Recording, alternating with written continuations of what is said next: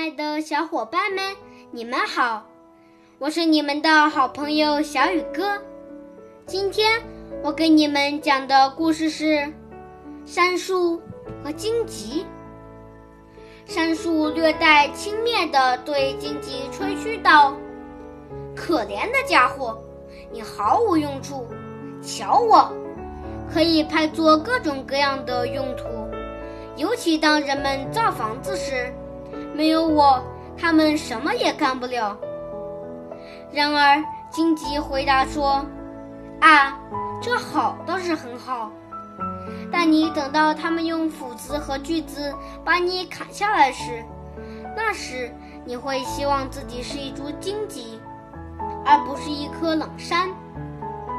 富有比贫穷受到的关注多，担负的责任也更大。”好了。今天的故事就讲到这里，明天见。